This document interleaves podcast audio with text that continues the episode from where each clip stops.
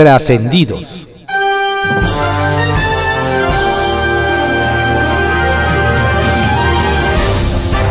Continuamos con la audiosíntesis informativa de Adrián Ojeda Román, correspondiente a hoy, martes 12 de octubre de 2021. Demos lectura a algunos trascendidos que se publican en periódicos de circulación nacional. Templo Mayor, por Fray Bartolomé, que se publica en el periódico Reforma. Hagan sus apuestas sobre cómo le hará Hugo López Gatel para desacreditar la orden judicial de que todos los menores de 12 a 17 años sean vacunados contra el COVID-19. ¿Dirá que es un complot de Pfizer? ¿Acusará a los infantes de golpismo? ¿Se lavará las manos diciendo que no tiene suscripción de The Lancet? ¿Saldrá con que la OMS es un organismo neoliberal? Del subsecretario todo se puede esperar. Claro, Falta ver si de nuevo lo invitan a la mañanera de hoy, porque ya lleva dos semanas que no aparece. ¿No se suponía que era el presidente de todos los mexicanos? La pregunta es porque Andrés Manuel López Obrador dejó en claro que gobierna solo para sus cuates. Así se vio en Michoacán cuando dijo que ya nada le impedía visitar esa entidad en referencia a la salida del periodista Silvano Aureoles. Y no es un problema de simpatías, sino de actitud de Estado. Como ya gobierna un morenista, Alfredo Ramírez Bedoya, ahora sí el gobierno federal anuncia apoyos en programas sociales, despliega tropas para reforzar la seguridad y hasta se hace cargo de la nómina de los maestros para quitarle broncas al nuevo mandatario. Seguramente las y los michoacanos se preguntan por qué, si era tan fácil echarle la mano, no lo hicieron antes, tanto que le preocupa al presidente cuidar la investidura. Y miren cómo la trata. En la cercanía criminal de la Fiscalía General de la República contra 31 científicos hay un detalle que pocos conocen que la denuncia por lavado haya sido tramitada por el procurador fiscal Carlos Romero Aranda. Viola el reglamento de la Secretaría de Hacienda. El artículo 105 establece que el titular de la Secretaría de Hacienda solo puede ser suplido cuando haya pedido licencia o se encuentre de comisión, cosa que no ocurrió. Y quienes podrían firmar en su ausencia son los tres subsecretarios el oficial mayor y en quinto lugar el procurador fiscal. No es la primera vez que Romero Aranda se brinca a sus superiores, al meter los recursos en fin de semana. Lo mismo hizo con el facturero Víctor Manuel Álvarez Puga, cuya denuncia firmó el domingo 17 de enero. Pero no se lo cuenten a Rogelio Ramírez de la O. Qué bonito el bebé dinosaurio es idéntico a su abuelito. En los tiempos del pri-reinato, nos recetaron la famosa roque señal, cuando se aprobó el aumento al IVA. Ahora con Morena es la taibo señal, que nos lleva ademanes, pero el mensaje es el mismo. Las cosas son así y se aguantan. Los dichos de cantina de Paco Ignacio Taibo II sobre la reforma eléctrica revelan que la 4T no es un proyecto de nación, sino una revancha personal. Como que se le olvidó cuando escribía novelas policíacas y ya no hay misterio. Es el poder para aplastar, no para transformar. Lástima, perdimos un buen escritor y ganamos un penoso funcionario público. Circuito Interior, que se publica en el periódico Reforma como dice la canción. Diles que sí, pero no les digas cuándo. Y es que, con eso de que en el Congreso de la Ciudad de México no han conformado las comisiones, la glosa del informe está detenida. Los titulares de las dependencias no saben cuándo irán a comparecer y ya pasó más de un mes desde que Claudia Sheinbaum envió su informe al Congreso. Y luego fue a dar un mensaje. Mientras los diputados sigan discutiendo sin ponerse de acuerdo en cómo se repartirán las comisiones, en el gobierno esperan sentados para presentar su examen y darse más tiempo para armar su acordeón. Y en lo que les avisan para cuándo, resulta que los titulares y funcionarios de todas las dependencias ya recibieron una tarea especial. A partir de ya, tienen que ir voluntariamente a fuerza a las escuelas para entregar las tarjetas de bienestar para niños y niñas. Obvio, la entrega incluye discurso de agradecimiento a AMLO y a Claudia Sheinbaum, con despliegues de colores y logos y hasta aplausos para la 4T. Eso sí, es trabajo adicional que no tiene que atrasar las actividades del día de cada dependencia. ¿Será que andan tan sobrados de chamba o les están cargando la mano? El Caballito, que se publica en el periódico El Universal. Amenazas de muerte tensan relación UACM y sindicato. Intenso jaloneo sostienen las autoridades educativas de la Universidad Autónoma de la Ciudad de México y el sindicato único de dicha institución, el CITUANG, con motivo de la revisión contractual que lleva a cabo. Ayer, la rectora Tania Ogla Rodríguez Mora públicamente denunció que junto con un grupo de funcionarios administrativos recibió amenazas de muerte del sindicato, hecho del que se desmarcó el Situacm. Los trabajadores revisaron y acusaron a doña Tania de alargar las negociaciones con cinco prórrogas de manera ilegal, además de señalar que ha actuado de manera arbitraria. Nos dicen que las cosas amenazan con subir aún más de tono y con ello la negociación podría descarrilarse y generar un mayor caos en la universidad atorada distribución de comisiones en Congreso. De nada sirvió que en la Junta de Coordinación Política aprobaran la creación de seis nuevas comisiones para destrabar el pleito que sostienen las bancadas del PAN y Morena en el Congreso de la Ciudad de México. El líder del Azul, Christian von Roerich, dio la bienvenida a las nuevas comisiones, pero no va a ceder un ápice en la 5 AAA que tiene Morena en su poder. Por el otro lado, Marta Ávila Ventura está firme en su postura de que ellos son la mayoría en el poder y les corresponde esas comisiones. Lo que nos dicen es que si los morenistas las ceden podrían meter en serios problemas al gobierno central, por lo que nos dicen no se ven posibilidades de que la suelten pronto.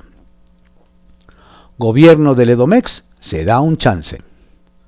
El gobierno del Estado de México contempla darle un nuevo impulso al programa Date un chance, que busca la reinserción social de los primo delincuentes y que encabeza Marcela Mora Córdoba, coordinadora general de Atención Inmediata y Justicia Restaurativa de la Fiscalía General de Justicia del Estado de México.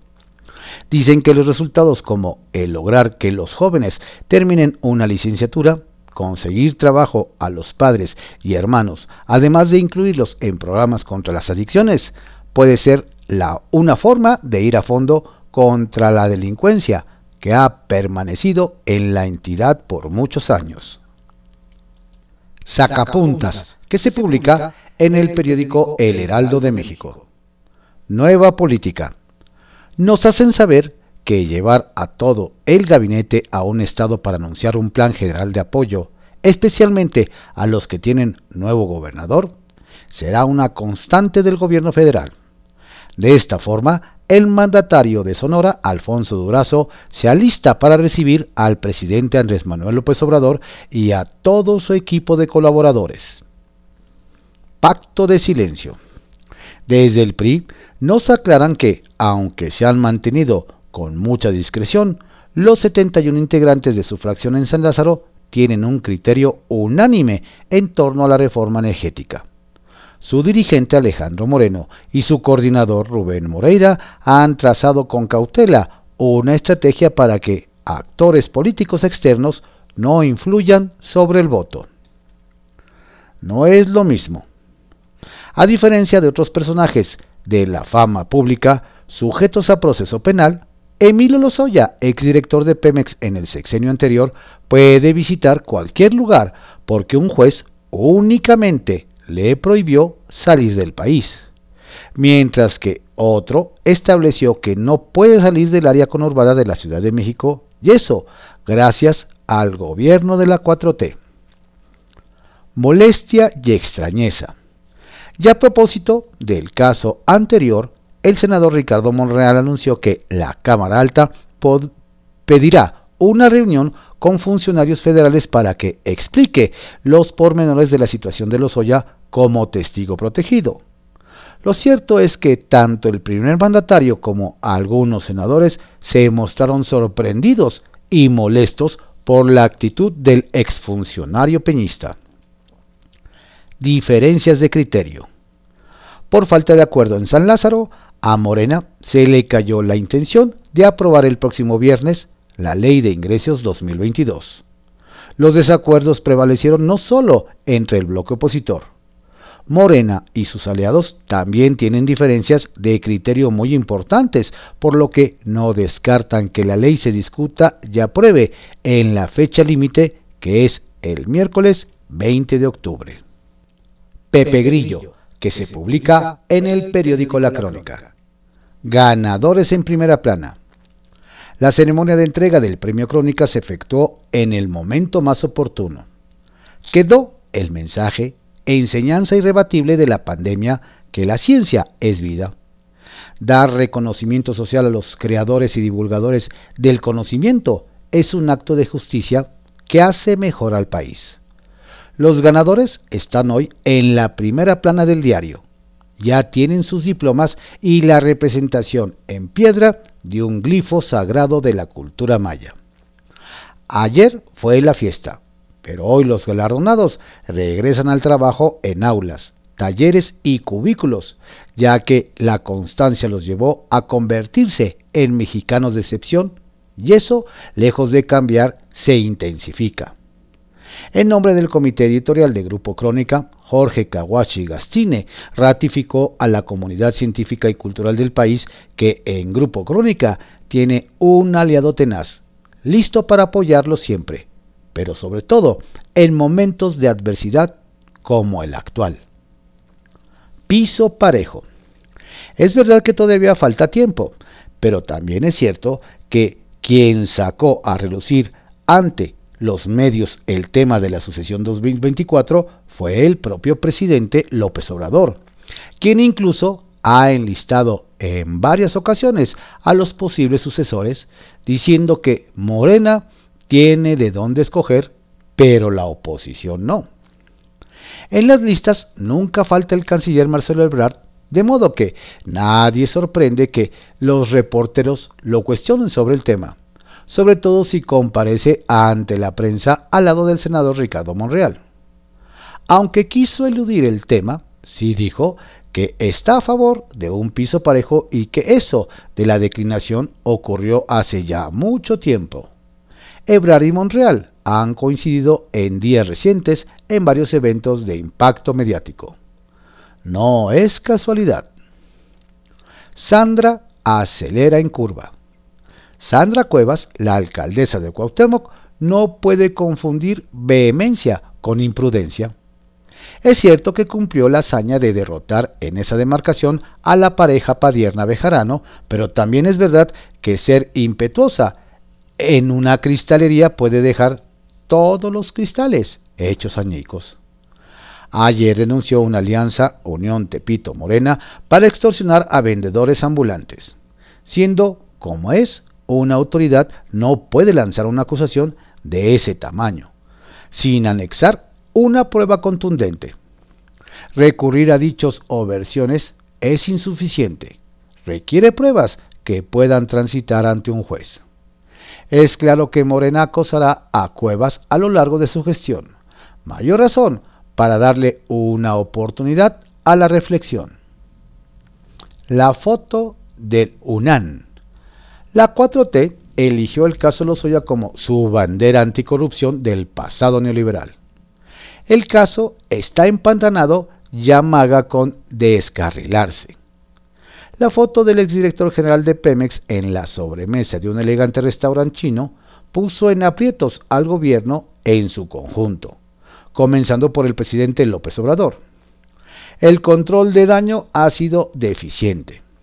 Entre los ciudadanos crece la sensación de que alguien les ha estado tomando el pelo, que está ante una puesta en escena, ante una jugarreta política, pero no ante un operativo anticorrupción de fondo. Kiosco, que se publica en el periódico El Universal. En la mira, diputada morenista por regalar plazas a sus cuates. Quien no quiso retirarse del gobierno sin dejarle regalitos a sus colaboradores cercanos, nos cuentan, fue la diputada local y alcaldesa con licencia de Guasave, Sinaloa, Aurelia Leal de Morena. Lo anterior detallan, según lo descubierto por el edil electo de ese municipio, el también morenista Martín Ahumada, quien se enteró de que a últimas fechas se han otorgado plazas sindicales como bolillos en panadería y los beneficiados son funcionarios de primer nivel que tenían el carácter de personal de confianza. El tema, confían, es que aunque inicialmente las miradas cayeron sobre la alcaldesa sustituta Evangelina Llanes en los pasillos del ayuntamiento, se comenta que ésta solo siguió órdenes pues antes de dejar el puesto, doña Aurelia le encargó a la señora Evangelina que acordada con el sindicato la autorización de 40 nuevas plazas. ¿Qué tal? El amigo de Armando Guadiana. Desde el norte del país nos platican que el nombramiento del exdiputado federal Diego del Bosque como nuevo líder estatal de Morena en Coahuila no dejó contento a muchos, ya que se le identifica con el grupo del senador Armando Guadiana, quien recientemente fue señalado en la investigación periodística Pandora Papers por tener una fortuna millonaria en paraísos fiscales. Pero más allá de las buenas o malas influencias, nos explican que los morenistas de cepa ven con recelo la relación entre Del Bosque y Guadiana, ya que al parecer el senador busca nuevamente lanzarse como candidato a gobernador. Duro trabajo le espera al líder de Morena en Coahuila para unir las piezas sueltas de la paz y un ultimátum. Donde los ánimos no se enfrían, nos narran, es en los altos de Chiapas. Luego de que a través de un video, sotziles encapuchados de Santa Marta, Chenaló, lanzaron un ultimátum a los diferentes órdenes de gobierno para que a más tardar hoy realicen acciones que permitan solucionar un conflicto agrario que arrastran con pobladores de Aldama desde hace 60 años. Pero eso no es todo, nos dicen. Por otro lado, que los sociles advirtieron que advirtieron a los gobiernos de Rutilio Escandón y de Andrés Manuel López Obrador que de no ser ellos los favorecidos en la solución del conflicto, se pongan a pensar mil veces lo que puedan provocar. Al final del día nos señalan lo grave es que sin importar el partido en el poder, la paz no llega hay tiro en el azul. En Puebla nos adelantan, se acerca un choque de trenes en el interior del PAN, debido a que son dos los grupos que se disputan la dirigencia estatal, y aunque en lo público los blanqueazules juran que no se trata de un enfrentamiento entre militantes de cepa y neopanistas, la realidad es otra. En una esquina, nos detallan, está Genoveva Huerta, al fin del extinto gobernador Rafael Moreno Valle, quien busca la reelección y representa a los liderazgos emergentes de ese instituto. Mientras que del otro lado se encuentra la exdiputada federal y regidora con licencia Augusta Díaz de Rivera, quien cuenta con el apoyo de los panistas fundadores como Eduardo Rivera Pérez. ¿Qué tal? Trascendió que se publica en el periódico Milenio. Trascendió que la Junta de Coordinación Política de la Cámara de Diputados, presidida por el prista Rubén Moreira, puso freno a la Comisión de Hacienda encabezada por el verde Luis Armando Melgar, pues cuando ese grupo de trabajo se alistaba para llevar miscelánea fiscal y ley de ingresos 2022 a votación en el Pleno el viernes 15, los líderes aplazaron ese debate al menos hasta el lunes 18, dos días antes del plazo para aprobar el paquete y turnarlo al Senado. Por lo pronto, a falta de materia legislativa, el Pleno Cameral en Palacio de San Lázaro conmemorará hoy diversas efemérides, entre ellas el 54 aniversario del asesinato del Che Guevara, asunto que según el petista Gerardo Fernández Noroña va a sacar lumbre. Trascendió que el nuevo embajador de Estados Unidos en México, Ken Salazar, puso de manifiesto que como el líder de Morena, Ricardo Monreal, se ha hecho devoto del Santo Niño de Atocha, durante el paseo que el Zacatecano le dio por el Salón de Plenos. Por cierto, que la presidenta cameral, Olga Sánchez Cordero, trató temas de la agenda bilateral, en particular vinculados con la seguridad, las armas y la migración, con el diplomático quien comentó que al igual que ella fue secretario del Interior y senador, por lo que solo le faltaba ser ministro de la Corte. Trascendió que en los próximos días será oficial el relevo del representante de Morena ante el diputado Sergio Gutiérrez Luna, quien dejará el cargo al exlegislador federal por Tabasco, Mario Yergo, cercano al secretario de Gobernación, Adán Augusto López. Quien se quedó esperando la designación fue Gabriel García, exdelegado federal de programas sociales. Bajo reserva, que se publica en el periódico El Universal. Superdelegados de AMLO en vías de desaparición. Al parecer la figura que va, que vuela, si no a desaparecerse, a convertirse en un adorno, es la de superdelegados del gobierno federal al menos en Michoacán y en Sonora, donde gobierna Morena, los superdelegados ya no son necesarios. Nos detallan que el sábado, en su gira por tierras michoacanas, el presidente Andrés Manuel López Obrador informó que el gobernador Alfredo Ramírez Bedoya sería su representante y quien coordinará todas las acciones del gobierno federal en el estado. Ayer nos hacen ver Alfonso Durazo, gobernador de Sonora, fue llamado a Palacio Nacional para sostener una reunión con el presidente y con el gabinete. Y ahí se le anunció que todas las acciones del gobierno federal en la entidad serán concentradas y coordinadas a través del mandatario local. Con estas declaraciones, las figuras de varios de los superdelegados salen sobrando. Embajador de Estados Unidos en el Senado. Por cuarta ocasión, en menos de un mes, el canciller Marcelo Ebrard se reunió con senadores de la República. Esta vez, el secretario de Relaciones Exteriores tuvo una sesión de trabajo con los miembros de la Junta de Coordinación Política para hablar del diálogo sobre seguridad que el viernes tuvieron funcionarios de México y Estados Unidos y en el que sentaron las bases de un nuevo esquema de cooperación bilateral en la materia. Sin embargo, el canciller no fue el único en visitar el Senado. Antes estuvo el embajador de Estados Unidos, Ken Salazar, quien sostuvo una reunión con el presidente de la Jocopo, el senador morenista Ricardo Monreal, y saludó al presidente del Senado, Olga Sánchez Cordero de Morena.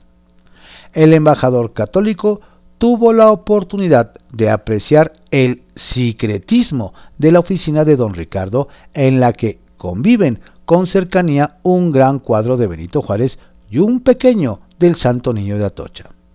Ambos nos dicen son devotos del Santo Niño.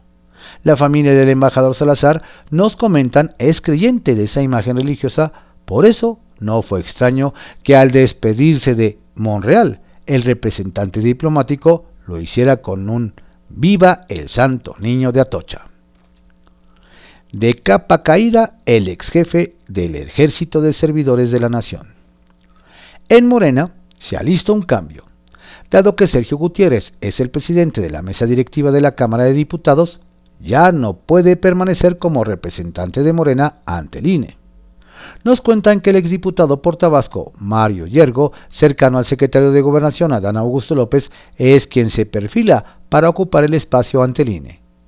Con ello se estaría apagando las aspiraciones que tiene el senador Gabriel García de ocupar ese cargo, y se confirmaría que el otrora poderoso jefe de los superdelegados federales en los estados y líder de los servidores de la nación anda de capa caída. La obsesión de Alito. El dirigente del PRI Alejandro Moreno, también diputado y presidente de la Conferencia Permanente de Partidos Políticos de América Latina y el Caribe, instaló la Comisión de Gobernación de la Cámara de Diputados, de la que, para variar, también es presidente. Nos hacen saber que Donalito ha aprovechado la dirigencia del tricolor para hacerse de cuanta representación puede, aunque en el partido hay quienes no ven bien que no quiera ceder ni un espacio. Alito, nos dicen, tiene una obsesión por las presidencias, incluido desde luego la presidencia mayor que se jugará en 2024. Confidencial, que se publica en el periódico El Financiero. El escandalazo de Lozoya. Vaya escándalo el que se desató con las fotos que posteó Lourdes Mendoza, colaboradora de este diario de Emilio Lozoya. Desde el presidente de la República hasta la oposición y la ciudadanía reclamaron el cinismo de Lozoya para exhibirse en un lujoso restaurante. Tan confiado parece sentirse que no dudó en presentarse en un lugar en el que fácilmente podría ser captado. ¿Cambiará esto algo en la Fiscalía General de la República o le valdrá todo lo que digan actores políticos y la opinión pública? Ya lo veremos. Sin piel sensible en el PRI. Son rumores eso de que hay división en el PRI. En política se dicen muchas cosas, nos confesó Alejandro Alito Moreno dirigente nacional del partido. En el tricolor no hay piel sensible y su posición frente a la reforma eléctrica de AMLO, dijo, será de tolerancia, de apertura, de diálogo. Y creo que el diálogo hay que fortalecerlo siempre. No hay que tener la piel sensible. Hay que darle hacia adelante y hay que pensar en el país, deslizó el legislador ante versiones y críticas, refutó que el otrora partidazo está unido, sólido. El PRI va a presentar una postura todos juntos. Desmantelan a superdelegados. ¿Y los superdelegados, APA? El presidente López Obrador sumó dos govers morenista a los que designó como sus representantes en dos entidades, Michoacán y Sonora. Ayer, Alfonso Durazo indicó que el mandatario concentrará toda la acción federal en su persona, para así lograr y fortalecer su capacidad para atender las demandas de la gente, aunque aseguró, esto no tiene tintos electorales. El gober y el negocio de las redes. Que alguien le diga al flamante gober naranja de Nuevo León que ya no está en campaña, que ya es mandatario constitucional. Y es que su esposa, la influencer Mariana Rodríguez, está convocando a sus seguidores a que le den follow a ella y a Samuel García estatal, con la promesa de que podrán ganar un smartphone, el de la manzanita, y un kit del Nuevo León, lo que sea que eso signifique. En la foto del post aparece el ejecutivo estatal con el dichoso teléfono móvil y ella abrazándolo. Ya supérenlo. Piso parejo desliza Ebrard. El canciller Marcelo Ebrard, como no queriendo la cosa, ayer deslizó su deseo de que en Morena exista piso parejo en la selección del candidato presidencial, igual que Ricardo Monreal. Resulta que Ebrard, en conferencia conjunta con el senador, fue cuestionado sobre si no sería importante que hubiera piso parejo, y se limitó a responder siempre, claro que sí. Por ahí me dijeron que usted había dicho que esta vez no va a declinar, soltó el, columnista Francisco Garfias, a lo que respondió, nunca. Yo solamente decliné en el año 2000 cuando Andrés era candidato a jefe de gobierno y el riesgo era que se perdiera la ciudad frente a Acción Nacional en esos años. Pero no, no está en mis horizontes ese tema. Veremos. El presidente ante el obturador. Una cuarta lente oficial sigue los pasos de ya saben quién. El presidente tiene a prueba a un cuarto fotógrafo quien, de momento, solo colabora para sus imágenes de la conferencia matutina. Desde el arranque de su administración incluyó en su equipo a cuatro reporteros gráficos, pero luego la austeridad lo hizo reducir a tres. Ahora analiza retornar el esquema original.